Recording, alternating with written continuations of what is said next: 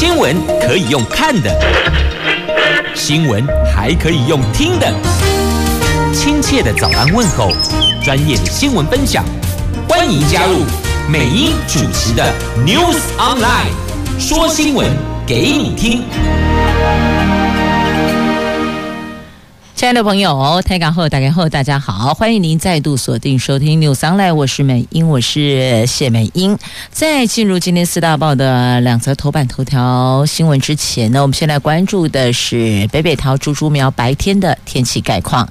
北北桃白天温度介于二十七度到三十五度，竹竹苗二十七度到三十三度，全部都是阳光露脸的晴朗好天气。好，接着我们来看今天四大报的两则头版头条，自由联合中时都是跟疫情有关的哦。经济日报讲的是比特大陆传出说砍单台积电呐、怎么会这样呢？好，来看详细的头版头条新闻。现在大伙儿最关注的就是这个 Delta 变异株病毒啊，太可怕了。专家建议。回国的国人全部都集中检疫，这屏东有十二例确诊，研判都是这个变异病毒株啊。有七十三岁的果农确诊到过芳疗医院，台北市的亲人曾经南下探视呢。这些从北到南，这下子大伙儿都拉警报了。那《经济日报》讲的这个是全球严管加密币，矿机龙头第四季投片量将会减少两万片呢，这就牵动了相关的供应链的动能了。好，我们先来关注的，这是跟疫情有关的哦，也是在昨天就这两天，大伙儿觉得辗转反侧，特别害怕。这之前都听闻过，这变异病毒株就恐怖，现在来了。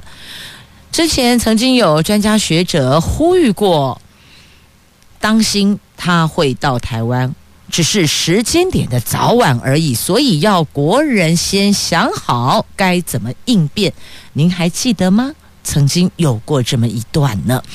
这我国昨天新增了八十八名的本土确诊，有九例死亡案例，疫情持续趋缓，就是指挥中心说的。整体疫情还是往下走的，有趋于和缓的态势。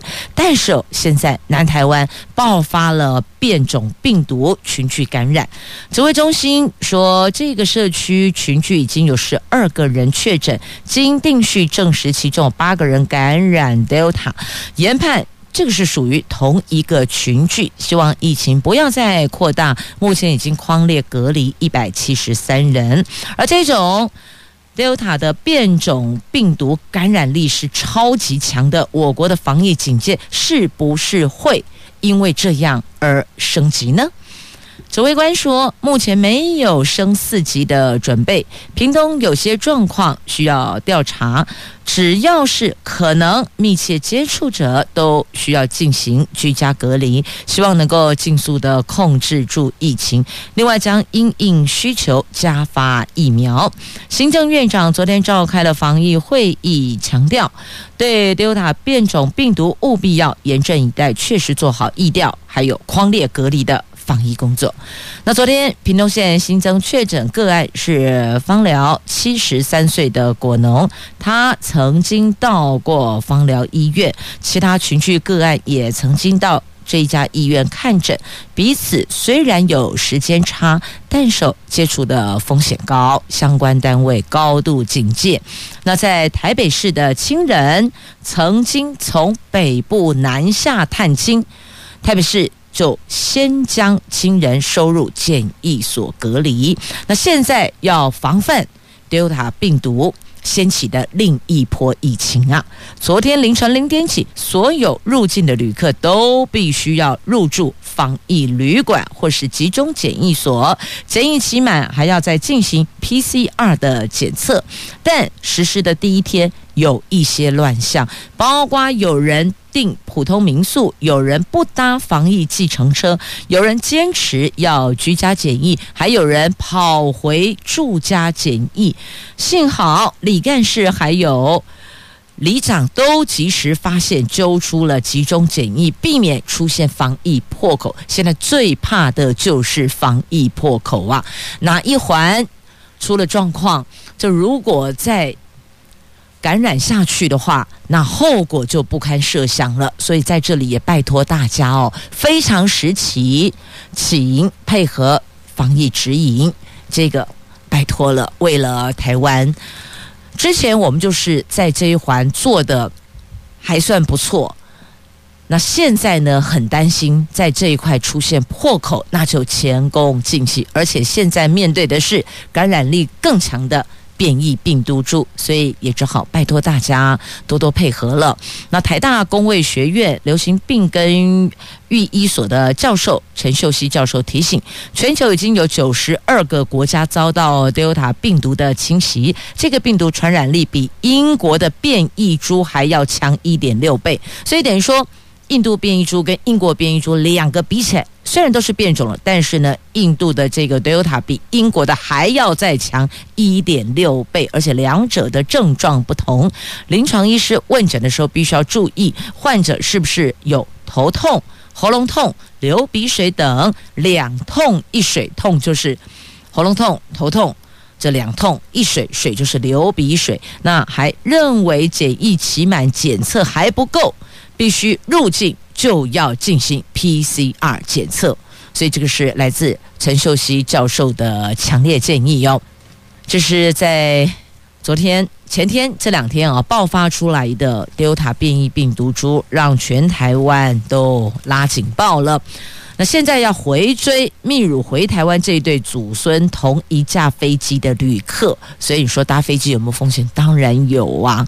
因此有国人希望能够出国去打疫苗，但不要忘了你在还没有打疫苗之前这段时间都得要当心留意。那当然也包括了。长途在飞机上，这个比较小的密闭空间内，这个也是超高风险哦。那现在拜托大家要配合的是哦，从高风险地区入境回国的，不可以由亲朋好友去接机，一律都得搭乘防疫计程车前往。集中检疫所，这个非常时期的不便，就拜托大家多多包涵了。那屏东热区将追加一千两百剂疫苗，赶紧优先提供他们做施打呀。来，继续我们来关注是《自由时报》头版头条，这个是疫苗二期解盲达到目标了，联雅月底申请紧急使用授权，而且他们加速到印度三期检验呐。国产疫苗之一的联雅生技集团所研发的疫苗，昨天公布了二期临床其中分析报告，解盲结果显示，二期临床数据符合预期，而这个疫苗有良好的安全性及耐受性，而且具有优异免疫原性反应。联雅说，如果拿来和确诊恢复期的病人血清内抗体做比较，换算保护力大概有八十趴到九十趴呢。他们将在六月底递交其中分析报告及其他技术文件到食药署进行紧急使用授权的审查，也加速推动印度一万一千名受试者的第三期临床试验呐。那由联亚所提供的临床数据显示。在安全性部分，所有的受试者没没出现跟疫苗相关的严重不良反应。在免疫原性反应方面，抗体效价在施打第二剂之后二十八天的血清阳转率，在成年人的，也就是十九到六十四岁的施打疫苗组达到百分之九十五点六五，综合抗体效价为百分之。一百零二点三，和一期临床试验结果是相近，而且也符合预期的。疫苗这次的结果也符合紧急使用授权的申请的标准。他们强调，他们的抗体可以应对印度的 Delta 变异株啊。这个在今天的联合报头版下方。呃，自由呃，中时头版下方还有自由时报的头版头条有报道。那么在联合报提的是 Delta 病毒的防疫补破网的表格哦。那联雅的幼苗以联雅的疫苗以数据来说话，他说可以对抗这次让国人闻之色变的 Delta 变异病毒株。那产业分析师建议。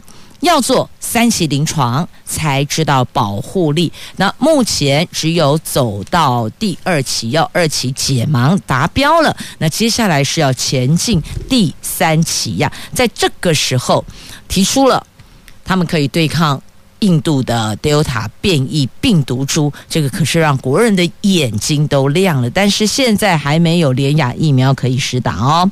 那目前来讲。国产疫苗有高端有联雅，他们的二期报告都已经出炉了。那分析师说，联雅二期结果是符合预期的，股价短期内还有这个可能波动的空间呐。但疫苗股要走得长久，有两种，有两个重点，这两种都得到位呀。第一个。背后要有大咖力挺，不论是这个大咖政府还是黑水集团等等，都称得上是有力人士。那第二个是疫苗的保护力，尤其应付越来越复杂的变种病毒，联亚高端唯有做第三期临床，用结果来证明他们的疫苗有保护力呀。所以在这里也要提醒所有在购买股票的朋友，不要听到哪里楼梯响就冲过去哦。这专家说了，有这两个重点得到位，那么这个疫苗股才能走得长久。不管是哪一个厂牌的疫苗股都一样哦，就背后有大咖力挺。第二个是疫苗本身的保护力，所以呢，这个琢磨琢磨，评估评估，再出手吧。好，这个是有关疫苗，刚好这个疫苗他们宣称的保护力是现在让大伙儿比较紧张害怕的，来自印度的德尔塔变异病毒株啊。那这个区块还得等专家来做说明，比较作数呢。这业者自己说的哦，我们先听听吧。继续，我们来关注是《经济日报》的头版头条的详细新闻内容。这比特币，比特币市场状况反转了。有消息传出呢，全球最大加密货币矿机商比特大陆将下修在台积电的投片量。第四季五纳米砍单大概两万片，相当于三亿美元的订单量，这个就牵动了台积电和虚拟货币相关供应链第四季到明年第一季的营运动能。对于这个相关消息哦，台积电维持一贯。他不回应市场传言的立场。那上个礼拜五呢，台积电普通股小涨一元，坐收五百九十一元。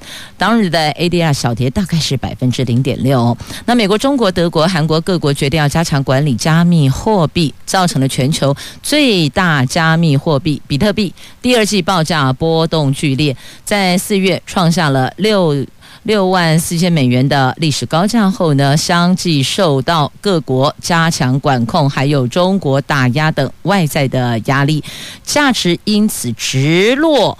现在报价大概在三万美元附近，比历史高点逼近是腰斩，大概砍了一半呢。市场预期呢，比特大陆暂停销售矿机的举动，是希望能够维持二手市场的价格，帮助要退出这个产业的矿工可以获得更好的机器售价呀。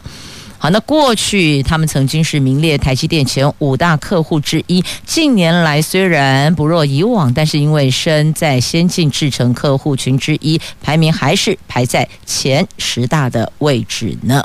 那法人预估，如果比特大陆像外界所传言的，砍单两万片，大约影响台积电第四季营收三亿美元。那此外，之前因为比特币价格大涨，带动了辉达还有超维挖矿显卡产品是一卡难求。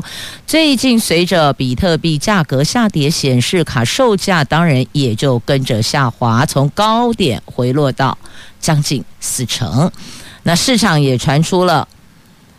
超维近期同步修正在台积电第四季的下单量哦，那后续就要看到底是不是这个样子了。因为台积电它维持一贯不回应市场传言的立场啊，从来都不回应，不哭不笑不点头也不摇头，所以只能够说自个儿。关注了，好，那么再继续看《经济日报》头版下方哦，这台湾股市，台股散户超猛的融资余额攀高了，连续五个星期往上攀升啊，升到了两千七百二十亿元，加上外资回头布局，法人乐观大盘挑战高点呐、现在看到勇往直前、狂买的是散户大军啊！这个狂买力道一直往上冲，力挺大盘震荡。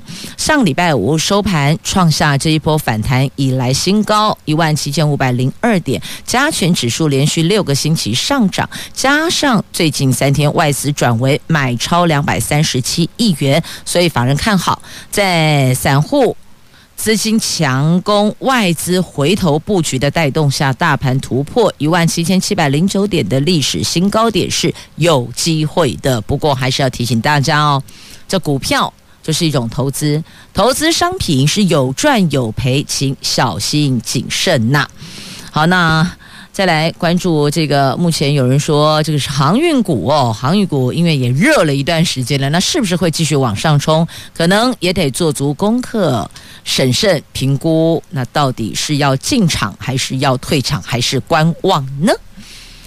来，继续回到新闻版面上来看这个变异病毒株，各国严阵以待呀。现在好多个国家都扩大封锁，就是怕成了病毒株的破口。新冠病毒 Delta 变异病毒株肆虐，导致了孟加拉、马来西亚、泰国扩大了防疫封锁。英国总恐怕难以如预期，他们说。本来要解封嘛，看来这下子又得往后推迟了。那比利时禁止旅客从英国入境，荷兰也担心变异株会引发新一波的疫情啊。泰国在昨天宣布了对首都曼谷周遭地区实施新的防疫限制措施，今天上路，它的新措施今天上路哦。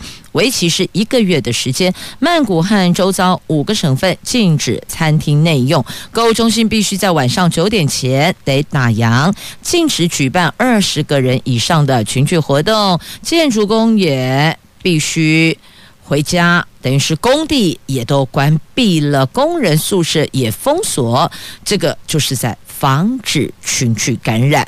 那从五月份到现在，曼谷工地宿舍爆发了三十七起的群聚感染。曼谷有五百七十五处这一类的工地宿舍，有。八万一千名的工人居住在其间呢。那马来西亚连续第五天单日新增超过五千例确诊，总理宣布原定二十八号结束的防疫封锁措施将延长，直到每天新增确诊数降到低于四千例。那马来西亚政府在五月二十八号宣布，全境从六月一号起实施为期两个星期的第一阶段全面封锁行动管制令，除了必要经济还有服务领域之外，其他领域。全部都不得运作，都得打烊啊！后来疫情没见好转呢，所以他们在六月十一号宣布封锁延长十四天到六月二十八号，但现在看起来又不太乐观了。那南亚国家孟加拉因为 Delta 变异病毒株引发疫情升温。二十八号起实施严格的全国封城措施，如果不是紧急状况，所有民众都不得外出。政府跟私人机构暂时关闭他们的首都渡船码头，也涌入大量民众，希望赶在封城生效前逃离市区回家呀，回家去。因为这一回去不知道待多久，这一封城不知道要封多久啊。那么在欧洲，英国在六月二十六号通报新增。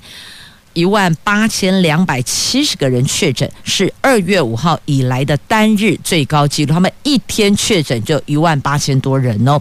那过去一个礼拜，将近十万人病毒检测呈现阳性，比前一个星期增加了大概五成。英国是不是能够如预期说，在七月十九号解除防疫封锁，则引发质疑，看来不太乐观，恐怕会再推迟呢？因为这个 Delta 变异病毒株的肆虐，过去几个星期，英国每天的确诊病例快速攀升啊。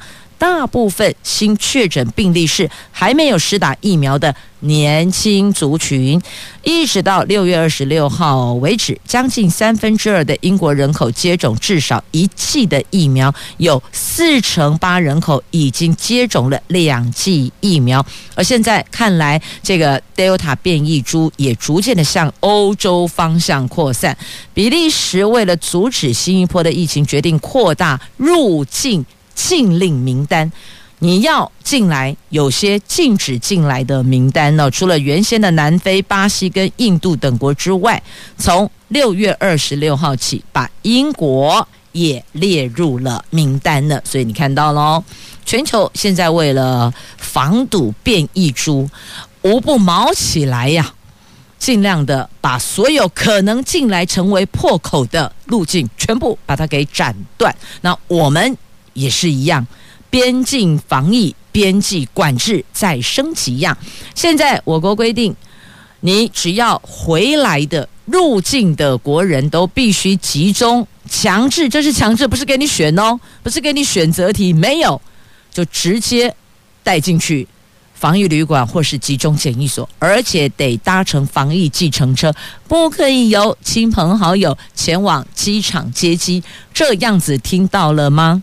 新的规定或许有听众朋友还不明了、还不清楚、还不知道。那现在告诉你，这是来自指挥中心新的规定：所有入境者通通不可以搭乘私人的交通工具，一律得搭乘防疫计程车。第二个，不可以回家去居检。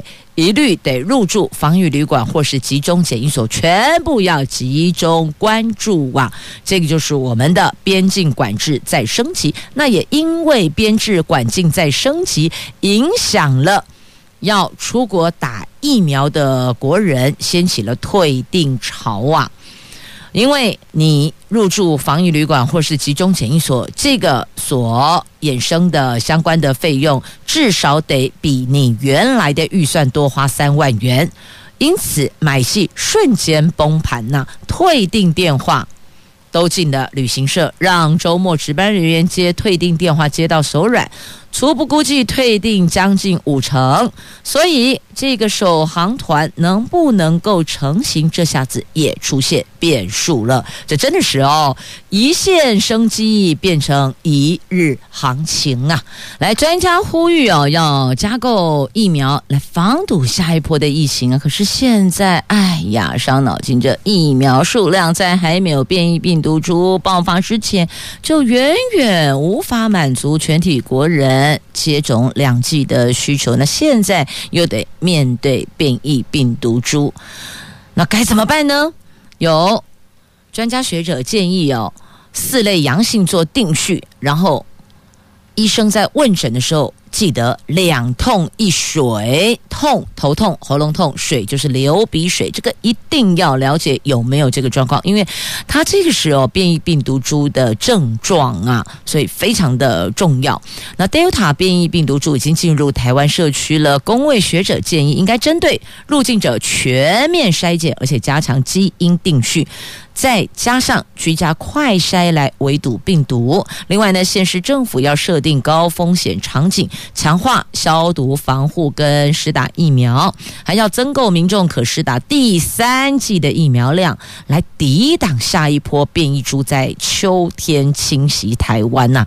加恐怖呢，要打到三剂的，本来之前都是说两剂，对吧？那还有的品牌的疫苗说一剂可以，但似乎那个。一剂可以受到全球人的青睐的程度并不高哦。那现在都是两剂的疫苗，可是这个变异病毒株又传出了要三剂。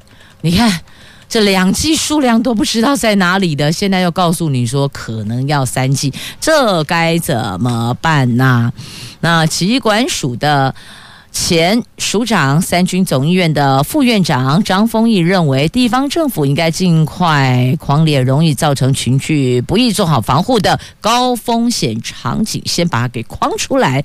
譬如说，像果菜批发市场啦、家禽批发市场啦，一方面提升消毒的频率，也要优先替这些场域的工作者施打疫苗。好，这个是来自前疾管署的署长所说的哦。那前疾管局的局长苏育仁也说了，他说这个 Delta 变异病毒株进入台湾社区连讲三次，他说真的很可怕，真的很可怕，真的很可怕。但现在还算发现的早，透过准四级警戒，暂时的关闭商店跟超商是有机会控制的。不过这次挡下来。依照国外的疫情状况，台湾几个月之后大概也避不掉下一波的疫情了。你看，我们去年守了一整年呢，却没有利用这些时间做准备，这一次不能再犯同样的错了。他建议政府应该尽快加购疫苗，因应秋天或明年初可能来袭的疫情，多买也没关系，可以让更多人打到第三剂，因应变种病毒的威胁啊。那台北市万芳医院的医师潘建志认为，面对全新病毒，老方法已经不适用。境外回国的应该一律集中检疫。想要阻绝家庭传染，宣导在家里都要戴口罩，而且清洁消毒也太天真了，只能使用方舱医院呐。所以呢，他就说这个单纯的只是如果居家。检疫这是不可以的哦，一定得进到比较专业的场域，譬如说最简单的，这就是方舱医院。所以他又回到了之前，还记得吗？几个月前有建议，有声音建议台湾要盖方舱医院，但是被挡掉了嘛。那时候就说方舱医院的医疗设备它可能会太过简陋，可是如果跟一般家庭比起来，它当然还是比较好一些些，所以该怎么定夺呢？这个还是得回归到指挥中心去决定啊。那么陈秀熙教授建议，施打两剂疫苗确诊者、已经确诊却二度感染者，还有境外移入确诊者、发生群聚跟社区流行确诊者等这四类检测阳性，就要定序。所以，并不是施打两剂疫苗就不会确诊了，还是有打完两剂疫苗还是被传染的。那还有已经确诊却二度感染者，就是啊确诊之后，后来看起来哎阴性的，然后又变阳性的，就是。阴阳反复哦，那还有境外移入的确诊者跟发生群聚跟社区流行确诊者，这全部要检测阳性就要定序，因为要找出感染源头在哪里，会不会是同一株啊？如果万一不一样，那事情就更大条了。教授说，感染 Delta 病毒的症状已经和英国的变异株是不同的，所以呢，很难只透过发烧筛检，因此。强烈建议边境海关还有医疗院所应该加强查问，十四天之内是不是有头痛、喉咙痛、流鼻水等两痛一水，才能有效找出疑似的个案呐。所以现在只能够说要找疑似个案，因此要想想看，过去这十四天来有没有喉咙痛、头痛或是流鼻水呢？是否别来无恙啊？来，继续我们来关注，依旧是跟疫情有关的。这清北县长杨政务就痛批说：“快筛阳性，你竟然让他搭飞机呀、这根本就是虚设防线嘛！你把统计的旅客安危陷于何处呢？这忽视离岛量能不足，民航局说未来不允许登机呀、”这边县长杨振武昨天说，有一名从台湾搭飞机前往金门的旅客，在登机前一度快筛阳性。竟然没有依程序把他拦下来，还让他搭飞机到金门。还好金门卫生局在机场把他给拦截下来，没让他进去。幸好紧急送医进行 PCR 检测是阴性的。但是呢，这件事情也让大伙儿着实吓了一跳。所以呢，金门县长批评中央防线形同虚设，要求搭机旅客全面普筛，落实标准作业流程啊。那对此，民航局说，这名旅客因为第一次筛检呈现的阳性不明显，考量仪器可能有误差，现场医检人员在取得当事人同意之后，执行第二次筛检，呈现阴性之后才放行，而且也同步的通知了金门航空站及金门县卫生局，确实掌握。这位旅客的情况，那对医检人员的做法，航站尊重他们的专业呀。那这个是杨县长昨天在脸书揭露这件事情哦。他说，依照标准作业程序，旅客进行筛检后，必须在现场等待结果出炉，检测阴性才可以划位登机呀。如果是阳性，就必须要搭防疫计程车到医院做 PCR 检测，而且送到防疫旅馆或是集中检疫所。那这名旅客是昨。昨天中午搭飞机之前，快筛一度出现阳性反应，却仍然上了飞机。除了让同机的旅客暴露在危险中，更忽视了离岛医疗量能不足的问题。这道防线根本就是形同虚设，所以再度呼吁中央针对搭飞机的旅客全面普筛，同时落实标准作业流程，将病毒有效阻绝下来，共同守护金门这一块净土。所以呢，也还好，昨天。他入境金门之后的检测是 OK 的，那万一如果不 OK 呢？这下子金门这一块净土不就破口了吗？好，那再来又传出了有什么特权疫苗哦，有人又去打特权疫苗了，所以你看吧，这下子这个疫苗残疾的部分该如何处理呢？已经有医院这个以。预期将来可能会承受不住压力，听懂了吗？压力，因此决定不开放给十八岁以上的民众施打疫苗的残疾，他们把疫苗残疾放在一样第一类到第三类，尤其是第一类的医事人员的身上。如果有医事人员还没有施打的，有残疾就赶快通知他就近过来施打，那不开放给一般民众哦。你也知道这个。有一些特别的关心的、关爱的眼神所产生出来的力量，不是每一个人都可以挡得住的。所以你看，这特权疫苗，你以为不存在吗？告诉你存在呢，要知道吗？就公布所有的官方人员，包括民意代表，管他是地方的乡镇市民代表到中央的立委都一样，全部公布啊！不管你是什么党的，蓝的、绿的、黑白花的，通通一样。公布有打过疫苗的全部公布嘛，所以你看，这又跟你说，哎，各自哎不能讲哎，所以就给了一个空间在那运作，不是吗？那也有很多的民间友人、有利人士的民间友人，就会有有利人士来向这些有疫苗残疾的施打的医疗院所来特别关切。你说有几个能够挡得住、承受得住吗？干脆有的就说我们没有，通通没有，不要不给，免得。届时，这院长、副院长，哎，换人做做看啦。好，来继续关注，延续刚刚的话题哟。来告诉您，这澎湖、金门五十岁可以打 AZ。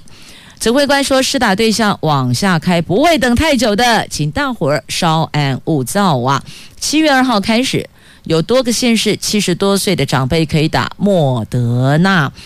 这美国捐给台湾莫德纳疫苗指挥中心将在七月一号起扩大接种，涵盖到第八类哦。但五十岁以下的族群想要打疫苗，看起来现在还得再等等。那对此呢，指挥中心说，施打疫苗都是动态，只要开放对象群施打率没有提高，就会往下开。一再强调。不会等太久，现在策略就是拿到疫苗后尽速施打，所以也拜托了预约登记疫苗的朋友们，如果您已经是符合接种的，也排序排好了，那么预约之后就别放鸽子吧，赶紧施打，因为现在状况哈实在是越来越不乐观呐，也请大伙儿。也将这个讯息传递给周围的这些亲朋好友们。如果您是符合接种对象的哦，就别再等啦，能接种疫苗就接种疫苗吧，多一份防护力。而且疫苗打下去，不是马上就可以跟病毒对抗了，没有呢，它还有一个这个时间呢，大概是目前知道是大约大分都是两个礼拜左右才会产生保护力哦。所以能够接种的朋友，不要放弃您的权益了。那么现在呢，也传说听说有人说，这联亚疫苗拼七月开打啊，可是不是在走三期试验吗？这个我又有点模糊了。世界卫生组织建议哦，打过疫苗的人还是要戴口罩呢。那目前变种病毒将成为美国的主流病毒株，这两剂是防护力比较好，多国开放混打，所以到底能不能混打，这还得等指挥中心讨论之后有了定案，对外公布，国人再做参考定夺吧。好，那也因为疫情，所以其实影响了很多的活动。考试，那现在告诉您哦，这职棒要恢复比赛，可能还得再等等。那一是国考七月底照办啊，所以同样是疫情单这边。如期举行，那边可能得再关注哦。正因为连续三天低于百例，所以有人就说，那是不是可以我们可以逐步解封？但现在变异病毒株进来了，因此这个逐步解封、分区解封的讨论恐怕得再缓缓。那原来拟定说明天要复赛的中华职棒再延期。中职所提的防疫计划是可行的，但是国内还是有群聚案没能厘清感染源头，现在复赛恐怕太过仓促了。那至于延到七月二十二号到八月三号的有三项的一是国考，有四万名考生报考，引发部分质疑考生大举移动，恐怕增加染疫的风险。但是五月已经办了二十万人的国中会考，大学指考也将在七月底登场，所以。指挥中心说，一是国考牵涉到个人工作权，而且牵涉医疗人力补充问题，会和考选部联系做好防疫，建议是不要取消。目前建议不要取消，但我们都知道，还是得看后续疫情的发展才能够决定呢。那目前的方向就是。照样举办，那直棒复赛月是明天嘛？就告诉你再等等。好，这个是在今天《自由时报》头版版面的新闻。来，接着我们来关注的，这是。台湾美国贸易暨投资架构协定的会谈，这睽违近五年了，三十号要登场。据了解呢，这场会谈将首度纳入供应链合作议题，希望透过台湾美国合作强化半导体等供应链的韧性，避免受到来自地缘政治、疫情或是骇客攻击等冲击而造成断裂，确保安全可靠的供应链。同时将进一步深化台湾美国的经贸关系，我们将正式向美国方提出洽签台湾美国双边贸易协定啊，而且我们会参考美国、日本、美国、韩国的贸易协定。那希望疫情后经济复苏，这个重点会成为这场会议的主轴啊。那么礼拜三复谈。医疗物资流通将会优先讨论，同时也会提出台湾美国的双边贸易协定，我们是不是来洽签这一块呢？好，希望在这个部分两国能够更加向前迈进一步哇！这个在今天的《自由时报》头版下方，中时的 A 五财经综合版面有报道。好，那么接下来我们再关注的这个是白色恐怖。白色恐怖赔偿的总金额初步估计大概是两百八十四亿。行政院促转会报行政院拟定的拟定的威权统治时期的国家不法行为被害者权利回复条例草案，将威权统治时期受死刑、击毙、刑求致死、弃捕致死。或是失踪的赔偿金额，每人调高到一千两百万元，连同关押拘禁赔偿，初步估算大概需要两百三十六亿元，加上没收财产返还大概四十八亿元的预算，总额达到两百八十四亿元。那过去政治犯关押最高赔偿金额是五百五十万元，死亡金额是六百万元，这相差五十万元。促转会原本草案提高死亡金额到一千万，北中南三场说明会之后，再将金额提高到一千两百万。这在野党立委也认同尽速立法讨论。国民党立委林维洲说，很多受害者年事已高，行政院应该尽快完成审查，送立法院审议。国民党立院党团总召费鸿泰则说，威权时期受难者多年前已经有相关条例赔偿，要提高赔偿金额，朝野一起讨论。国民党秉持平常心处理呀。那民众党立委张启禄则认为，促转会长期被认为功能不彰，任务年限是一延再延，如何落实调查不受外界诟病，这个才是必须要面对的事情呢。好，这是白色恐怖赔偿的总额，现在落定在两百八十四亿元，死难。失踪者每人调高到一千两百万元，由他们的亲属家人来提出求偿哦。好，这个部分在今天的联合报的 A 十二社会版面的头条。那接着我们再来关注社会新鲜人。社会新鲜人，请听好了，有两种保险，您可能要特别的留意。一个是意外险，一个是医疗险，请把您的保险费花在刀口上，做好自主健康管理，可以考虑外溢保单。好，这个提供社会新鲜人做参考了，因为现在六月底了，有很多的大学毕业生、校园毕业生现在进入社会，那无论是否找到工作，但是要面对的就是自己的一些健康管理的规划呀。好，那么再来。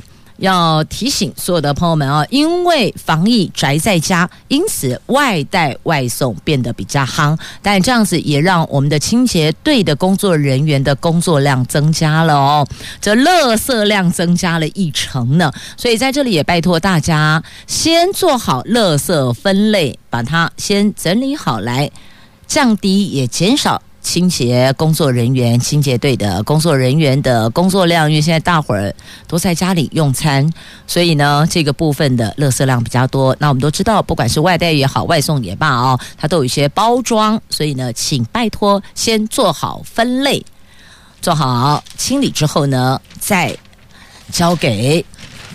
乐色车的工作人员，好，那么节目最后呢，要邀大家同岛一命，买芒果挺屏东。自由时报头版版面的，告诉您，全球没有说因为接触水果而染疫的啦。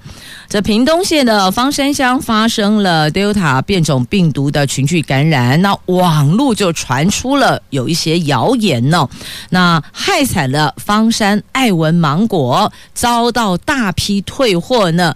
基隆市长林佑昌等部分的县市发起了买芒果挺枋山，我们都是屏东人的活动哦。那虽然即便我们不是屏东人，但是同岛一命啊。